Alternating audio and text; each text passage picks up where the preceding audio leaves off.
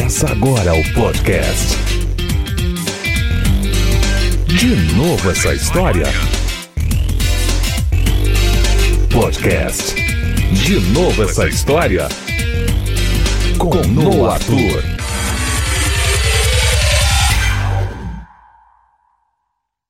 Na Europa e em algumas colônias da América, entre os séculos XV e XVIII, teve uma série de atos punitivos de cunho religioso que ficaram conhecidos como caça às bruxas.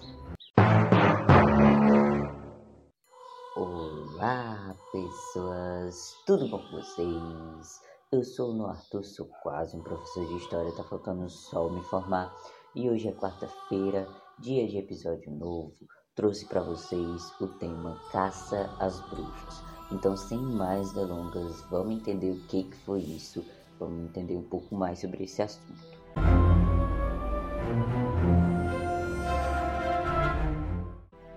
Então, gente, essa caça às bruxas era basicamente uma onda de perseguições que era motivada pelas crenças do povo, tá? Porque eles achavam necessário localizar e punir pessoas que praticavam ou supostamente praticavam bruxaria cerca de 40 a 100 mil mulheres morreram durante esse período.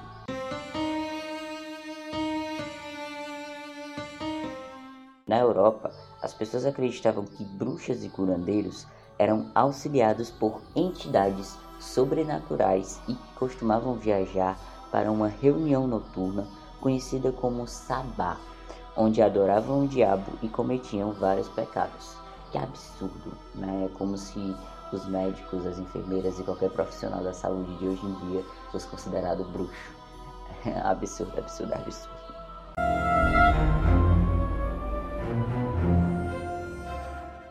Essa caça às bruxas teve início na primeira metade do século XV, no sudeste da França e no oeste da Suíça.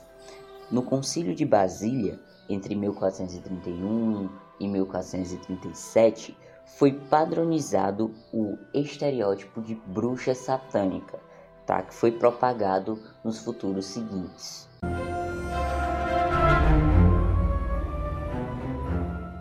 Então, como foi que aconteceu? Como foi que, que aconteceu para ter essa inquisição?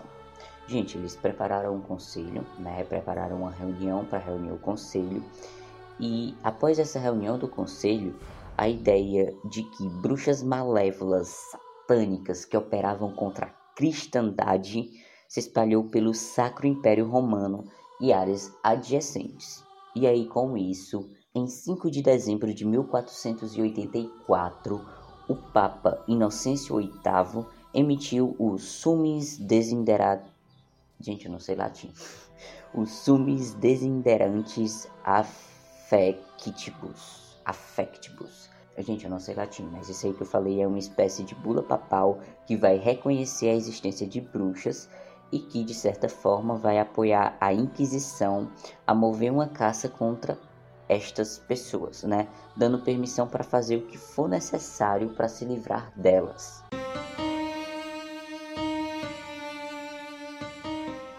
E aí vários julgamentos aconteceram, né? Alguns ficaram muito famosos, por exemplo, os mais famosos são os julgamentos de North Berwick, que foi na Escócia, a gente também tem os de Tossaker na Suécia, além do julgamento mais conhecido que é o de Salem nos Estados Unidos. Fora esses, também se destaca o de Trier, o de Fulda e o de Ur Ursburg. Gente, eu também não sei alemão. Mas todos esses três últimos que eu falei ocorreram na Alemanha, tá? E ficaram famosos porque envolveu um grande número de acusados.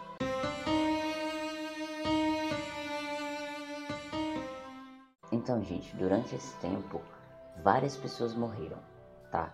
Principalmente mulheres. É, curandeiros também morriam, homens também morriam, mas principalmente mulheres tá? Curandeiros também podem ser mulheres, tá? Existem as curandeiras. Mas por que, que essas pessoas morriam? Porque essas pessoas elas curavam, tá? Na, é, naquela época tinha muito a ideia de se uma pessoa está doente é porque Deus quer que ela fique doente, então ela tem que morrer. E aí o que, que essas pessoas começaram a fazer? Elas começaram a curar com plantas medicinais, né, com, é, entre aspas, rituais que quando a igreja viu, a igreja viu que não podia controlar, né? E tudo que a igreja não consegue controlar, o que, que ela faz? Ela mata. Gente, não estou atacando a igreja, estou dizendo isso antigamente. Tá? Eu não sei hoje em dia porque eu não vivo mais dentro da igreja. Enfim, mas antigamente tudo que a igreja não podia controlar, ela matava. E não foi diferente durante a caça às bruxas. A igreja viu que não podia controlar, viu que eram, é, entre aspas, poderes místicos porque estava salvando gente e decidiu matar porque era contra a igreja, não tinha princípios da igreja, entendeu? Só que felizmente, né, felizmente, de forma lenta, mas que aconteceu, vários intelectuais que foram influenciados por ideias humanistas começaram a se manifestar contra os julgamentos, né? Fazendo com que os últimos julgamentos ocorressem lá no século XVIII. Para vocês terem ideia, até lei aprovada a favor da bruxaria foi aprovada. Isso aconteceu lá na Grã-Bretanha, né, em 1735, que foi aprovada a lei de bruxaria. Né? Essa lei é, deixou de considerar a bruxaria como uma ofensa do país e passou a punir apenas a prática de charlatismo, tá? com penas aí muito mais leves. As penas contra bruxarias eram enormes. Tinham é, a principal era queimar né, as mulheres, tinha da fogueira de queimar as mulheres, tinham as outras torturas também, né, torturas horríveis, né? Quem sabe um dia eu trago um podcast para vocês sobre as torturas da Idade Média, mas eram torturas terríveis. E aí, né, depois que essa lei foi aprovada, né, essa lei de bruxaria, vários livros foram escritos sobre bruxaria, né? O mais notável trabalho é o Maleus Maleficarum, que é o Martelo das Bruxas, que foi publicado em 1486 e, inscrito, e escrito pelo inquisidor alemão Heinrich Kramer, né, supostamente auxiliado pelo monge Jacob Sprenger. O livro ele era um pretenso guia para auxiliar magistrados na identificação e condenação de bruxas. Né? Esse cara ainda era meio retógrafo.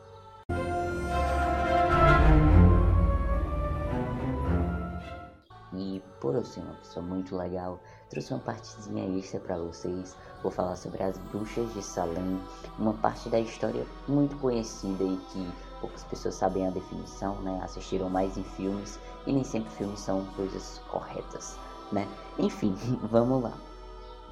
E aí, gente, o que, que foi esse Bruxas de Salem? Foi um episódio gerado pela superstição e pela credulidade que levaram aos últimos julgamentos por bruxaria na pequena povoação de Salem, em Massachusetts, numa noite de outubro de 1692.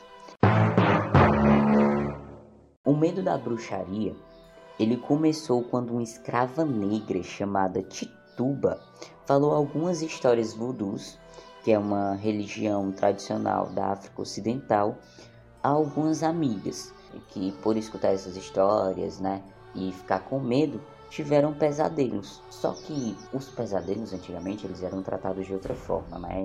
Eles tiveram que chamar um médico e aí o médico foi chamado para examinar elas e declarou que as moças deviam estar tá embruxadas, certo? E aí o que que aconteceu? Gente, a Tituba e outras mulheres também foram julgadas pelo juiz Samuel Sewell, tá? Cotton Mather, que era um pregador colonial que acreditava em bruxaria, se encarregou dessas acusações. O medo da bruxaria durou aí mais ou menos um ano, durante o qual 20 pessoas, na maioria mulheres, foram declaradas culpadas de realizar bruxaria e foram executadas. Há indícios de que apenas um homem foi morto, que foi o Gilles Corren, que ele morreu é, de forma bárbara, tá? Ele era um costume medieval antigo, tá, gente? Ele foi comprimido por rochas com uma tábua, né, sobre o seu corpo. Ele demorou aí três dias para morrer e foi comprimido durante esse tempo. Foram presas cerca de 150 pessoas, certo? 20 mulheres morreram, um homem morreu, mas 150 pessoas foram presas acusadas de bruxaria. Mais tarde, o juiz Sewell confessou que as suas sentenças haviam sido um erro, certo? E as suspeitas de que as pessoas que tiveram esses pesadelos foram intoxicadas pelo consumo de esporão de centeio.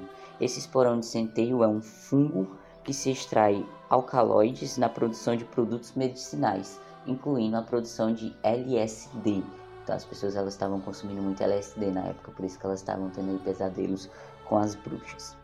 E aí as principais testemunhas né, das acusações foram as primas Elizabeth Paris, de 9 anos, e Abigail Williams, de 11 anos. Então, gente, esse foi o episódio de hoje. Eu espero de coração que vocês tenham gostado. Eu gostei muito de falar, de fazer esse episódio porque eu acho muito interessante a caça às bruxas. Eu acho muito interessante bruxaria, né? Afinal, eu sou fã de Harry Potter. Enfim, é, eu espero que vocês tenham gostado. Eu acho que eu já falei isso.